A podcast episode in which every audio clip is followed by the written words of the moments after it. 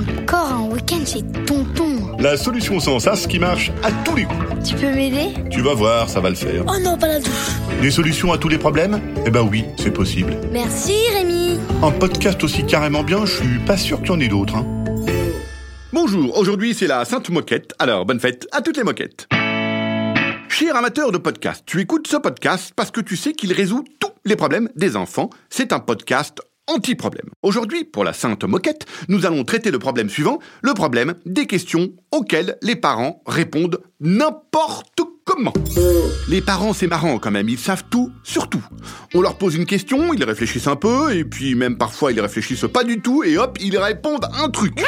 Ok, ils en savent des choses, les parents. Par exemple, comment on fait du café, ou comment on tourne à gauche avec une voiture. Mais le truc étonnant, c'est qu'ils veulent absolument répondre à toutes les questions. Et même quand ils savent pas, ils préfèrent inventer des réponses pour pas que leurs enfants leur disent Ah, mais en fait, tu sais pas répondre à ma question. Oh oh. Il y a quand même quelques questions auxquelles ils ne savent pas du tout répondre, mais alors là, pas du tout. Alors, leur technique, c'est souvent répondre à ta question par une autre question. Et ça, c'est super pénible. Toi, tu as une question super importante comme comment ça se fait que les sauterelles, ça s'appelle une sauterelle parce qu'elle saute, et qu'une vache, ça s'appelle une vache alors que ça devrait s'appeler une brouterelle parce que ça broute les vaches? Eh ben les parents, quand ils entendent une question à laquelle ils savent pas répondre, ils disent Et ta chambre Elle est rangée Et tes devoirs, ils sont faits Et tes pieds, ils sont propres Alors ça, c'est une question, c'est pas une réponse. Donc voilà, tu sauras jamais pourquoi une vache, ça s'appelle une vache. Autre problème avec les parents, c'est quand ils répondent avec des mots compliqués, un tout petit peu inventés pour faire croire que, bien sûr, ils savent la réponse à ta question. Par exemple, toi, tu demandes Comment ça se fait que quand je suis sur mon vélo, plus je pédale moins vite, moins j'avance plus vite les parents, ils répondent souvent. Alors là, c'est une question de biréfringence différentielle qui donne à la force d'inertie une bivalence sous-claviculaire via une pression pneumatique polytransdimensionnelle à particules de quark et de gluons.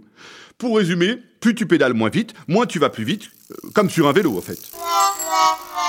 Voilà, merci, on n'a rien compris. Mais les parents, quand ils répondent comme ça, ils sont trop contents d'eux, ça se voit. Parce que parfois, ils rajoutent. N'hésite pas à revenir vers moi si t'as d'autres questions de ce genre, c'est important que je puisse t'expliquer clairement les choses.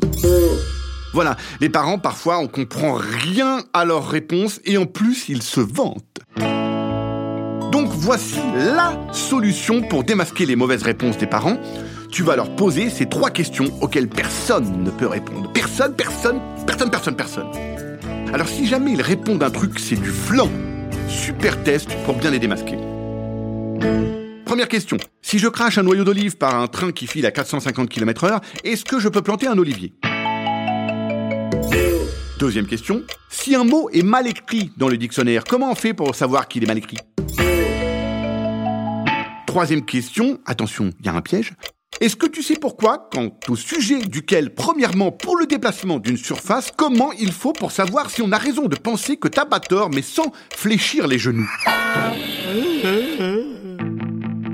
Voilà, s'ils tombent dans le piège tes parents, tu leur dis que ça suffit, les réponses bizarres, les réponses en forme de questions, les réponses inventées ou super compliquées. Toi, tu préfères qu'on te dise je sais pas. Dans ce cas-là, tu dis pas grave, merci, je vais demander à mon podcast préféré, merci Rémi, parce que lui, il sait tout sur tout, tout simplement. Merci qui? Ah bah merci Rémi. Un podcast original Billy de Cast.